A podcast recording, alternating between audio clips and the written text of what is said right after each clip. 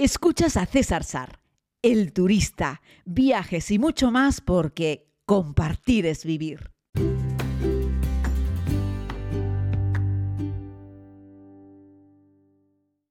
Saludos querida comunidad, vamos con este pequeño vídeo podcast. Estoy en el Aeropuerto Internacional de Buenos Aires, que no es el fantástico aeroparque, que saben que es un aeropuerto que me gusta un montón, que ha querido, quedado pues prácticamente dentro de la ciudad, que está en, paralelo al, Río de la Plata y que bueno, prácticamente vuela aerolíneas y algunas low cost como Bondi, la aerolínea low cost argentina, pero también vuela eh, JetSmart eh, y alguna otra, si no me equivoco.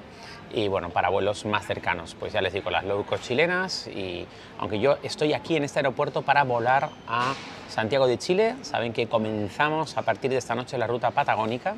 Y además me ha hecho mucha gracia porque donde estoy sentado en el aeropuerto, al inicio de la terminal B, lo que tengo enfrente de mí es un avión de Level que Estoy aquí en una colaboración con ellos, saben, es la única aerolínea low cost de largo recorrido española, Level, que está volando tanto a este aeropuerto, al de Buenos Aires, como al aeropuerto de Santiago de Chile.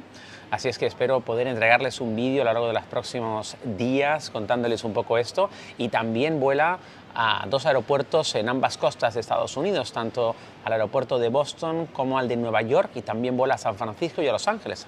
Ya les conté que estuve volando con ellos a San Francisco por 319 euros y de vuelta, aunque ahora evidentemente no estoy pagando nada, es una colaboración, pues ellos me han traído aquí y ahora voy a dar este salto, bueno, estos dos saltos, uno a Santiago de Chile y luego otro hacia Punta Arenas, donde haremos con la comunidad esa, esa ruta.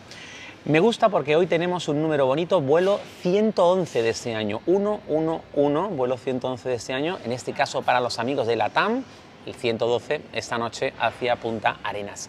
Me soléis preguntar un montón por las salas eh, y por los aeropuertos, la vida en los aeropuertos. Fijaos que hoy no estoy en la sala, que por cierto aquí está junto, no sé si ahora me van a escuchar bien con la megafonía. En este aeropuerto la nueva sala la han ubicado en la parte superior de la puerta número 9, que la tengo aquí al lado. Em, porque no siempre merece la pena, sobre todo cuando quieres también meter algún invitado. Y hay aeropuertos más o menos confortables, lo único es que al final todo esto se parece mm, dramáticamente mucho. Es decir, todos los aeropuertos tienen un cariz similar. Eh, es cierto que, que, hay aeropuertos que, pues, que tienen una impronta diferente, ¿no? como por ejemplo el aeropuerto de Bruselas, que por cierto les conté una vez que es el aeropuerto que más chocolate vende del mundo, eh, o por ejemplo eh, el aeropuerto eh, de Ámsterdam también. ¿no? Schiphol es un aeropuerto muy bonito, muy bien diseñado, muy bien pensado. Es un aeropuerto también para las familias, hay un montón de espacio para que la gente que tiene niños también tienen un espacio dedicado para las mascotas. No sé, ahí creo que los holandeses hace ya muchos años dieron un gran paso, si bien KLM tampoco es que sea una aerolínea de gran devoción para mí, sobre todo después de esa fusión que hicieron con Air France. Si tuviese que quedarme con una, saben que prefiero Air France. Con Air France volé a Madagascar hace un mes y pico y la verdad es que, es que muy bien. Recuerden en el listado de las mejores aerolíneas o la mejor comida a bordo de la clase turista que hicimos hace un par de semanas, colocábamos como la única aerolínea europea dentro de ese ranking de 10 a Swiss, la aerolínea suiza, que la verdad es que se nota que, que marca la diferencia.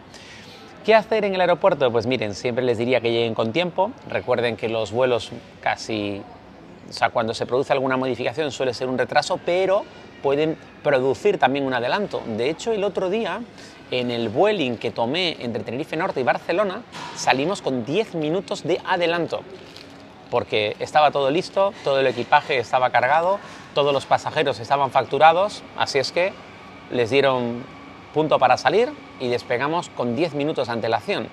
Ojo, una aerolínea si quiere puede despegar 10, 20, 40 minutos antes de la salida del vuelo y no tiene que hacer absolutamente nada. Es decir, por eso te citan para un vuelo nacional dos horas antes y para un vuelo internacional tres horas antes, porque ellos se reservan el derecho de poder despegar con cierto adelanto si así lo consideran. Algo que ya les digo yo que no suele ser habitual, lo más esos 10 minutos y sobre todo cuando ya tienen a todos los pasajeros metidos en, el avión, ahí es cuando ya se pueden permitir el lujo de salir antes de tiempo.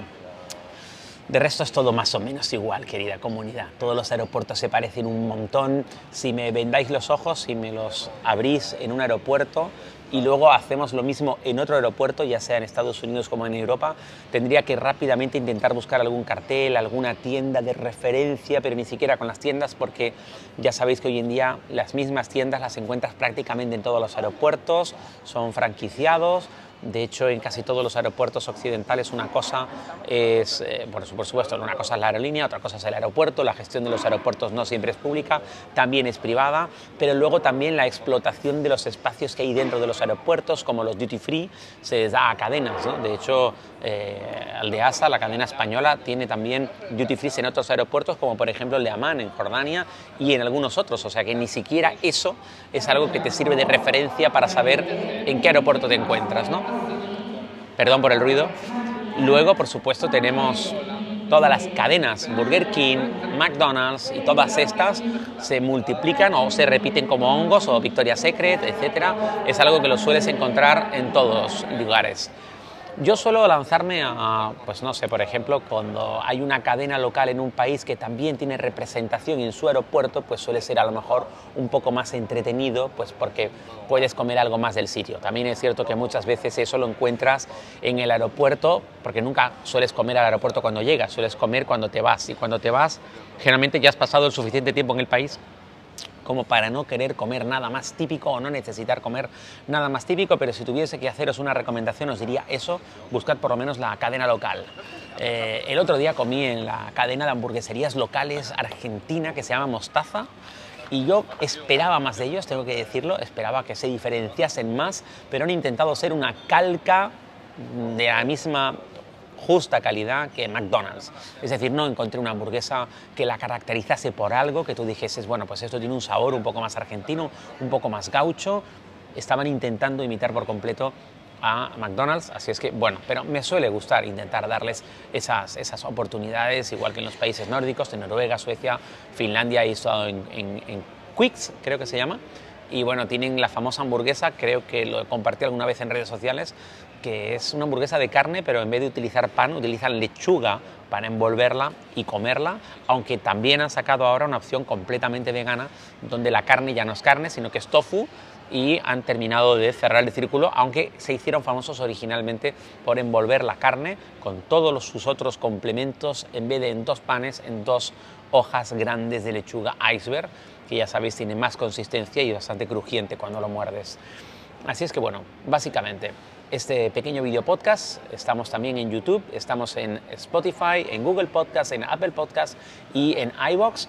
Si me estás escuchando, que sepas que estamos lanzando este nuevo contenido también en YouTube. Y si estás suscrito a YouTube, ya sabes, lánzate también al mundo de los podcasts porque vas a poder escucharme cuando quieras y allí donde te encuentres sin necesidad ni siquiera de mirar la pantalla, aunque sé que hay un montón de gente que incluso escucha música por YouTube o escucha cualquier contenido como por ejemplo este, aunque no hace falta que le prestemos ninguna atención especial a la pantalla. No me enrollo más. ¿Me gustan los aeropuertos? No.